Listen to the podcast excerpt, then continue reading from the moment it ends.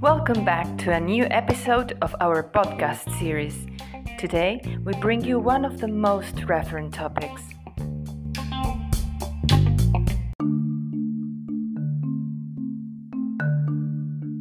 What type of companies do private equity firms not invest in?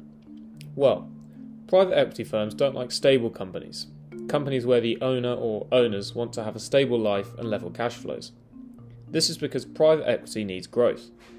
It needs to achieve a high return on its investments.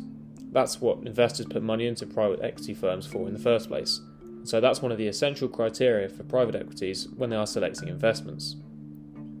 They also don't like highly indebted companies, because one way that private equity firms increase their returns is through the use of debt in their portfolio companies.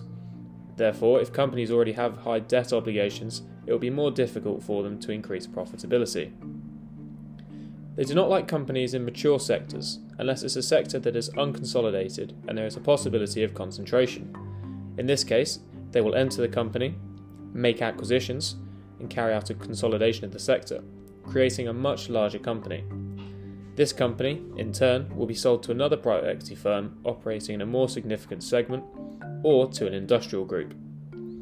Don't forget that when a private equity is going to invest in a company, it spends 50% of its time studying which company to invest in. The other 50% of the time, however, is spent analysing how they are going to exit that company.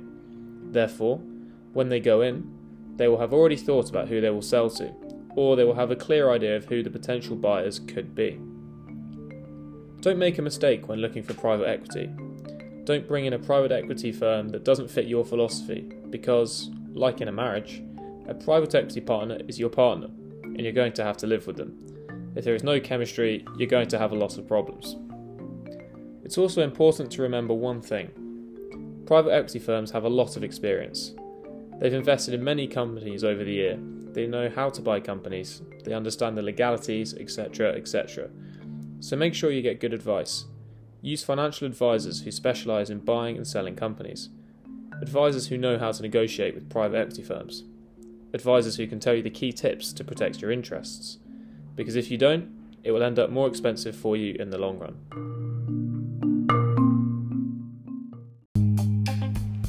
Thank you for your collaboration. We hope this topic will be of great use to our listeners. We'll see you in the next episode.